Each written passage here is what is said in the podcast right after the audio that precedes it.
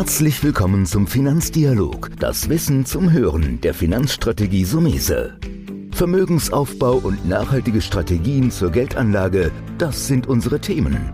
Sie erhalten tiefe Einblicke und wertvolle Insider-Tipps. Schön, dass Sie dabei sind.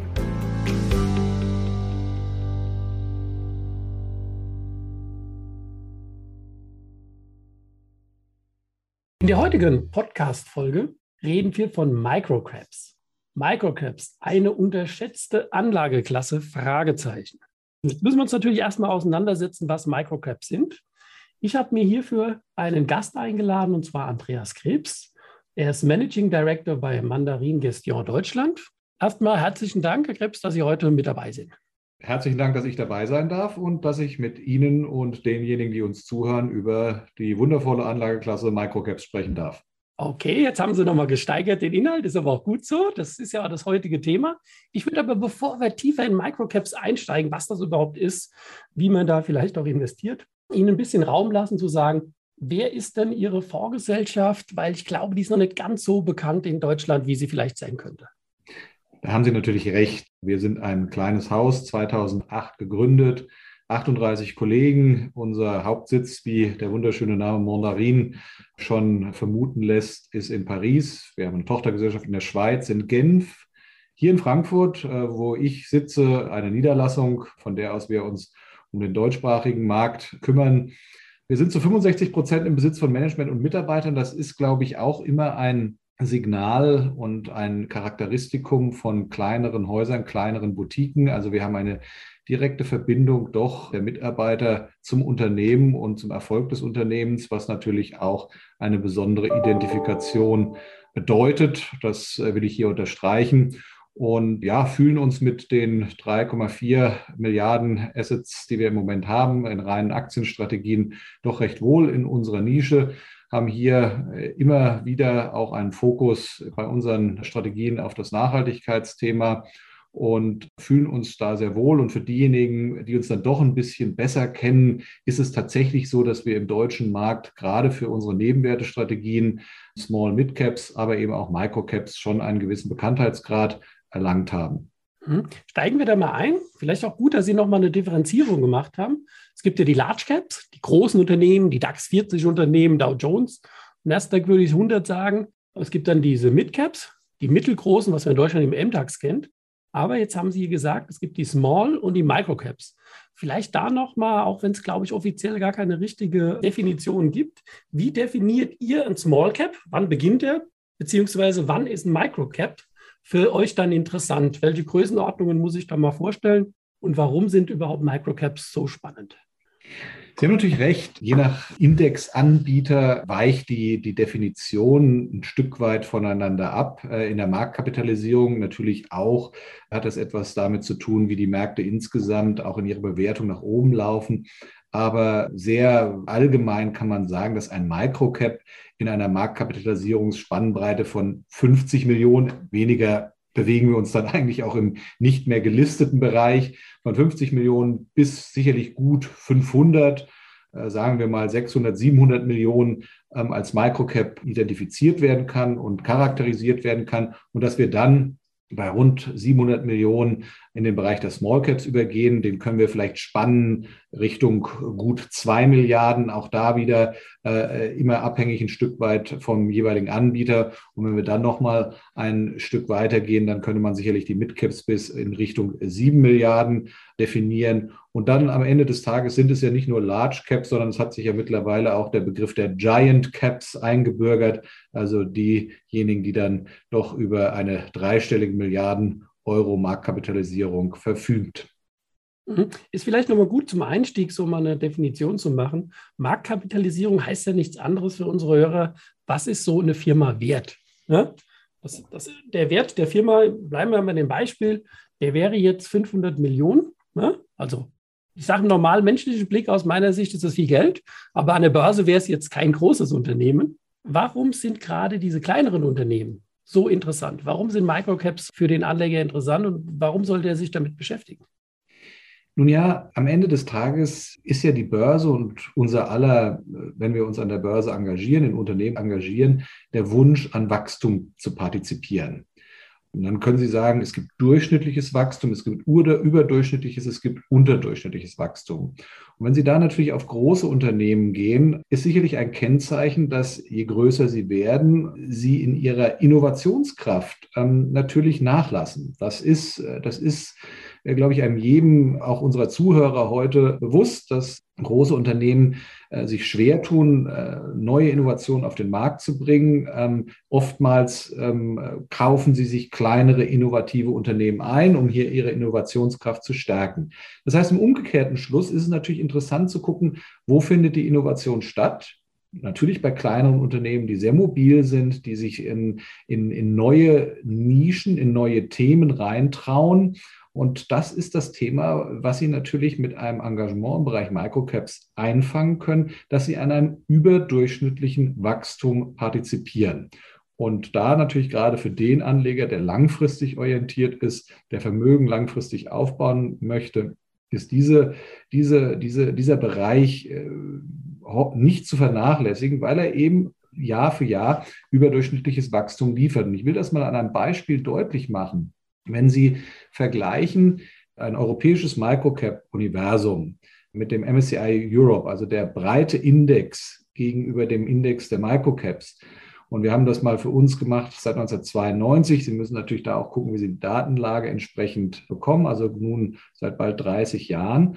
Und da sehen Sie, dass die annualisierte Wertsteigerung beim Microcap-Universum bei knapp 9 Prozent, genau 8,72 Prozent war und im Breitenindex bei 6,01 Prozent. Also Sie können sagen, dass Sie Jahr für Jahr für Jahr für Jahr im Schnitt etwa drei Prozent zusätzliche Wertentwicklung mitnehmen oder eben auch liegen lassen. Und das ist natürlich das Thema, was wir gerne Anleger nahebringen wollen, dass sie da etwas sträflich vernachlässigen, was für ihren langfristigen Vermögensaufbau große Bedeutung hat.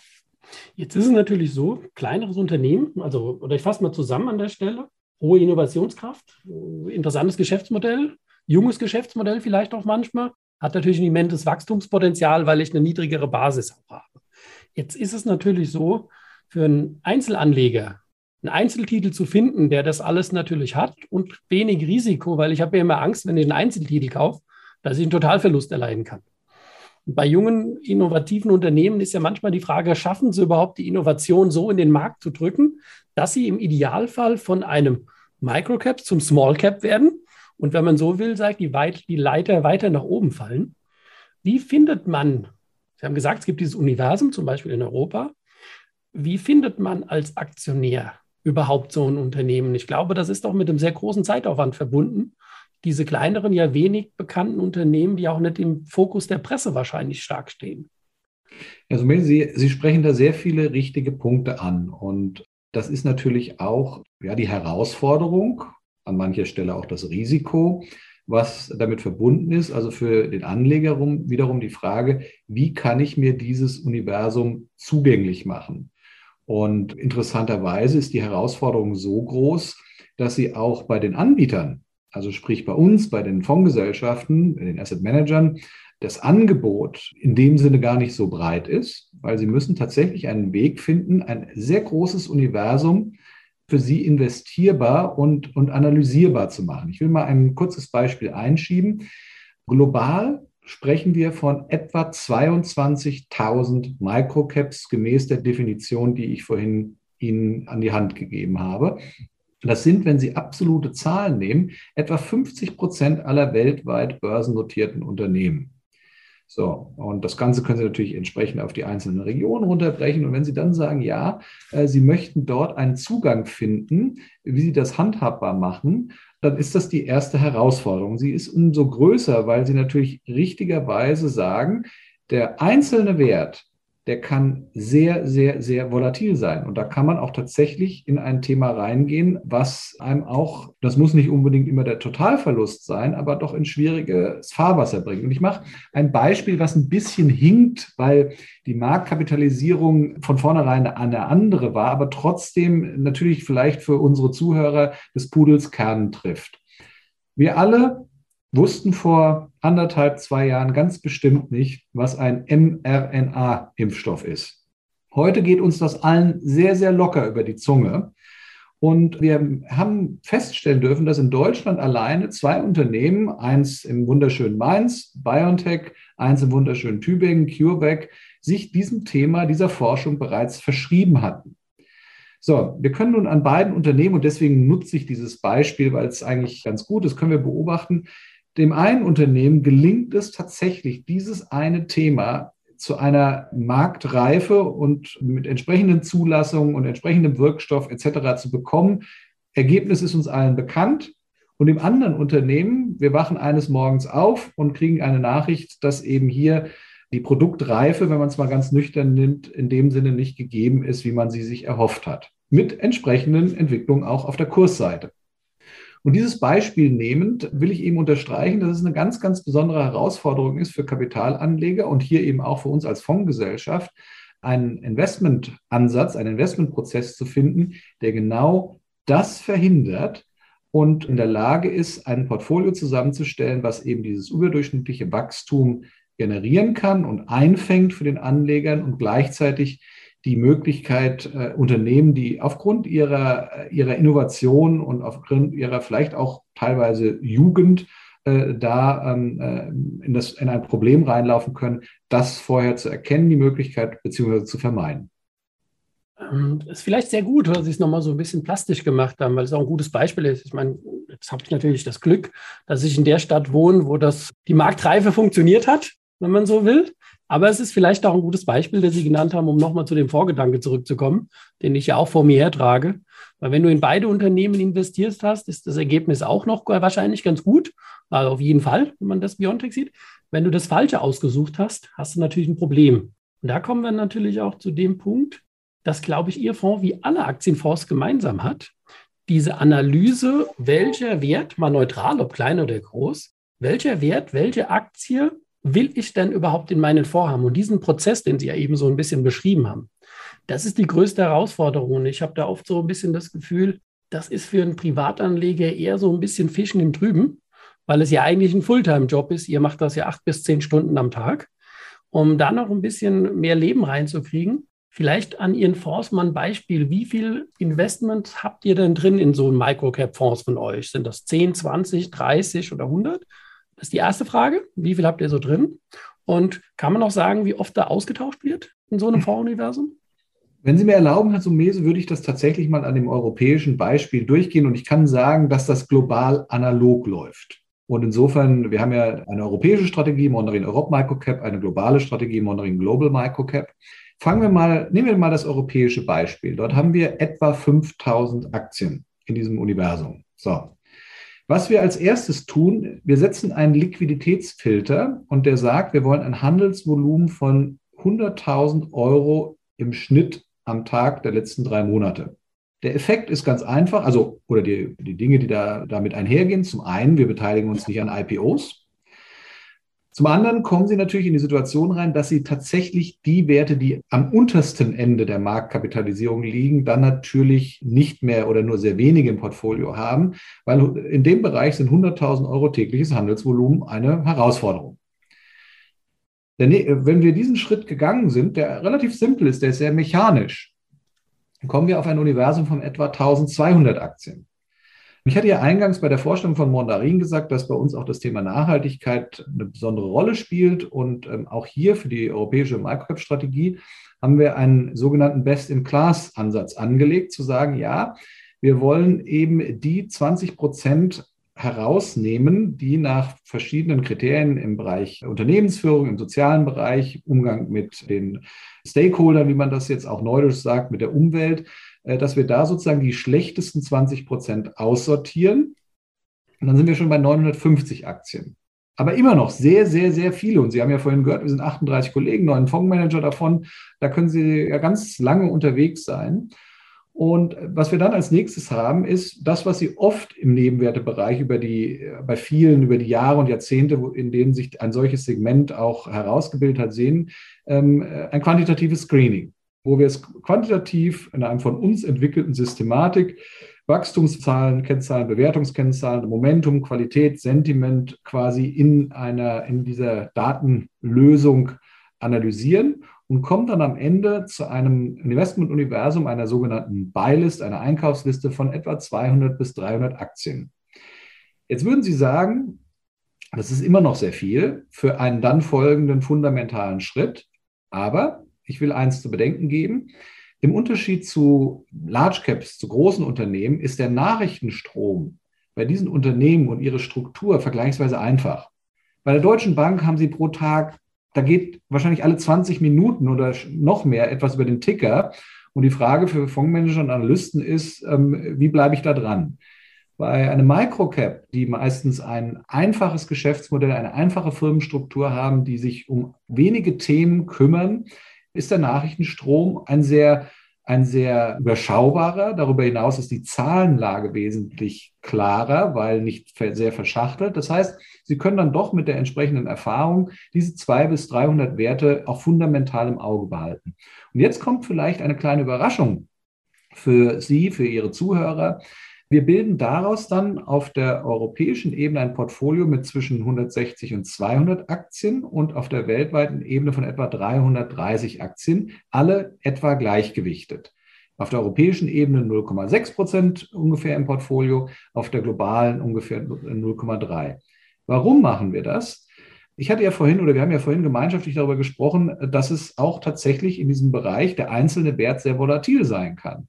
Und wir sind uns wohl bewusst, dass trotz aller Analysen, wie auch immer, man in eine Situation reinlaufen kann, wo ein Wert Schwierigkeiten bekommt. Das muss nicht zwingend der Totalausfall sein, aber wo es Schwierigkeiten gibt. Jetzt muss man offen sagen, wenn ein solcher Unfall Sie ereilt und Ihre Portfoliogewichtung ist 0,6 oder eben 0,3, dann ist das etwas vis-à-vis -vis der, der gesamten, des gesamten Wachstums etwas, was Sie verschmerzen können. Und wir sind da ganz ehrlich, wir können sagen, dass wir in, einem, in jedem der beiden Portfolio pro Jahr ungefähr im Schnitt der letzten zehn Jahre einen Unfall haben, wenn wir es mal so salopp ausdrücken können. Und trotz sozusagen dieses quantitativen Screenings, trotz des fundamentalen Blicks darauf. Und am Ende des Tages bewahrt uns diese, diese Gewichtung, so wie ich sie Ihnen vorgestellt habe, davor, hier in ein Problem reinzulaufen und wir eben parallel dann die gute Wertentwicklung insgesamt mitnehmen können. Also eine Form von Risikokontrolle, die Sie in diesem Bereich, in dieser Struktur des Investmentprozesses dann am Ende haben. Mhm. Erstmal äh, danke für die ausführlichen Informationen, weil das ist ja das, was wir suchen, so ein bisschen, wie arbeitet auch ein Fondsmanagement, wie denkt das? Ich habe für mich nochmal so ein bisschen die Gedanken gemacht, also zusammengefasst, so ein bisschen aus meinen Worten. Und dann wäre auch meine Bitte, dass Sie vielleicht nochmal so ein abschließendes Fazit machen. Vielleicht nachher nochmal eine Lanze für Microcaps, aber warum der Anleger sich entsprechend damit auseinandersehen muss. Am Ende geht es natürlich immer um, auch um die Rendite im Verhältnis zu dem Risiko, das man eingeht. Also Sie haben von Innovationskraft, Marktkapitalisierung, das hatten wir vorhin. Dann auch das Thema Marktkapitalisierung, Größe des Unternehmens spielt ja nur dann eine Rolle, wenn es überhaupt handelbar ist an der Börse. Und das ist ja auch so ein bisschen vielleicht ein Risiko, dass man so bei Microcaps manchmal so sieht oder erzählt, wenn wenige Aktien gehandelt werden von so einem Unternehmen, dann kannst du manchmal nicht so kaufen und verkaufen, wie es vielleicht, wie man es will. Das schließt ihr ja aber aus, glücklicherweise, mit eurem Handelsvolumenbeobachtung. Und dann geht ihr runter über, die, über eine gewisse Auslese und Nachhaltigkeit. Jetzt haben wir gesagt, diese 160 Unternehmen sind in dem, in dem Fonds drin. Und der Gedanke des Fonds ist, selbst wenn da fünf kaputt gehen, wäre es nicht tragisch, man hat ja immer noch gut gestreut. Kann man auch sagen, wie viel ihr da in den letzten ein, zwei, drei Jahren auch mal umschichtet? Ist es eher so, weil man muss ja auf diese Innovationskraft warten, dass ihr sagt, wir haben eher 80, 90 Prozent Langläufer drin.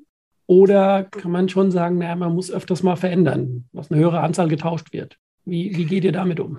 Also vielleicht um die, um die, die Parameter mal nochmal oder sozusagen deutlich zu machen. Wir haben aktuell in dem europäischen, europäischen Strategie zum Beispiel 205 Millionen Volumen, etwa 190 Titel, die aktuell drin sind. Wir sind zu 98 Prozent investiert. Also bei uns kriegt man Aktien, sage ich mhm. jetzt mit einem Augenzwinkern, das über die Tonspur vielleicht nicht so klar darüber kommt.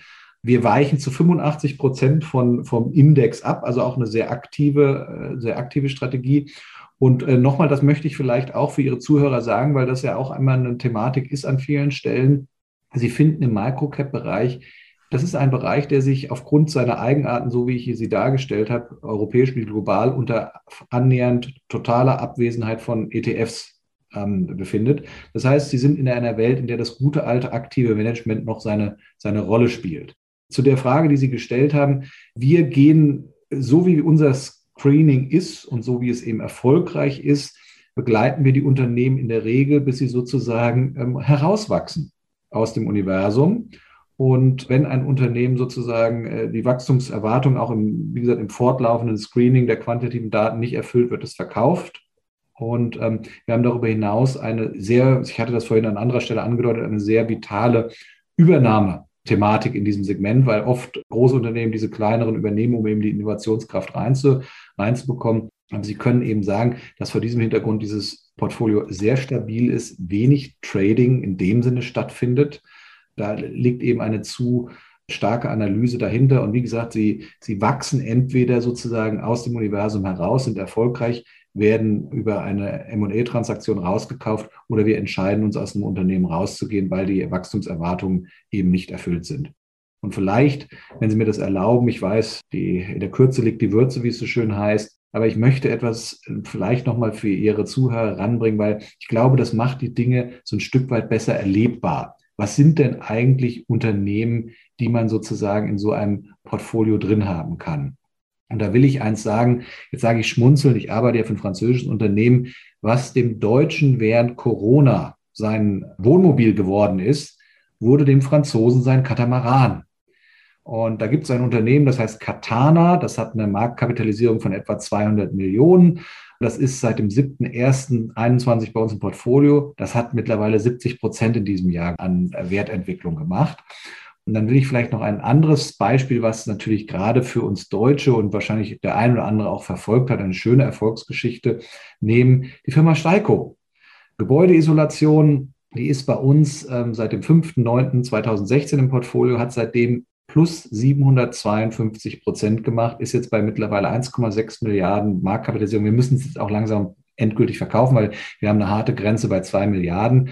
Aber äh, dieses Thema, und ich hatte ja vorhin, und deswegen ist mir das vielleicht auch ganz wichtig, dass ich mal was anderes nenne aus, außer mRNA und Impfstoffen. Wir sprechen ja auch über Geschäftsmodelle, die ganz traditionell sein können, wie Gebäudeisolation, wie Katamarane und die trotzdem ein so, so deutliches Wachstum haben. Und ich hoffe, dass ich allein mit diesen zwei Beispielen den Zuhörern deutlich gemacht habe, dass wenn sie Zugang zu einem solchen Universum haben, äh, sie auch zu einem äußerst interessanten Anlageuniversum Zugang haben, inklusive eben dieses deutlichen überdurchschnittlichen Wachstums.